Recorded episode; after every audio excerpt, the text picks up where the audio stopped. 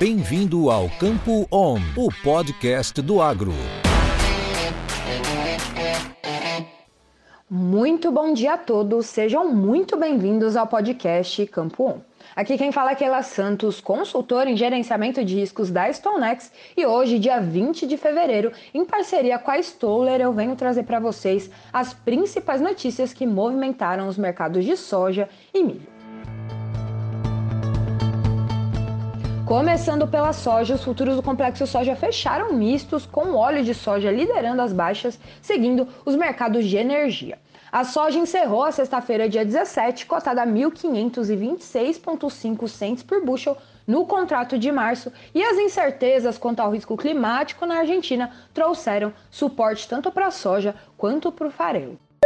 Na última semana, a Bolsa de Cereais de Buenos Aires reportou que as temperaturas acima da média e os baixos volumes de chuva continuam a prejudicar as condições das lavouras. A bolsa estima uma produção de soja em 38 milhões de toneladas, sem alterações nessa semana.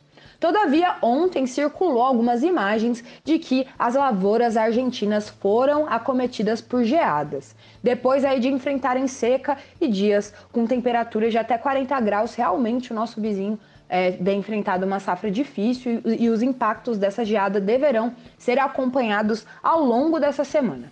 Vale comentar também que na última semana a Associação Nacional de Processadores de Oleaginosas, NOPA, na sigla em inglês, divulgou que o esmagamento dos Estados Unidos em janeiro ficou em 4,87 milhões de toneladas, abaixo da estimativa do mercado, que era de 4,94 milhões. Isso reforça a posição do SGA de cortar a estimativa de processamento de soja do país no ciclo 22-23, tal como divulgado no relatório WAGE de 8 de fevereiro.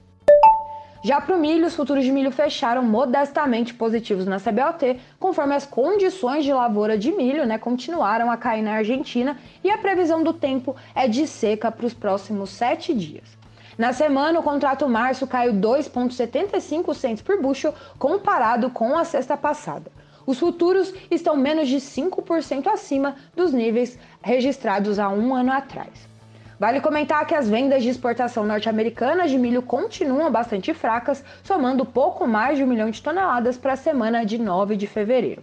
Os comprometimentos totais também se mantêm abaixo aí dos anos anteriores. Por fim, vale comentar que a classificação das safras da Argentina caíram para 11%, as condições boas e excelentes, né? E essa queda apaga quase as três semanas de melhora trazida pelas chuvas registradas no final do mês de janeiro. O ano passado foi um ano considerado de quebra também no país e as avaliações boas e excelentes da safra fecharam a temporada em 18%. Então isso mostra o quanto a situação do nosso vizinho realmente é séria, está bastante complicada. Bem, por hoje é isso, eu vou ficando por aqui. Desejo um ótimo feriado de carnaval a todos e até a semana que vem. Isso é conhecimento, isso é Stoller.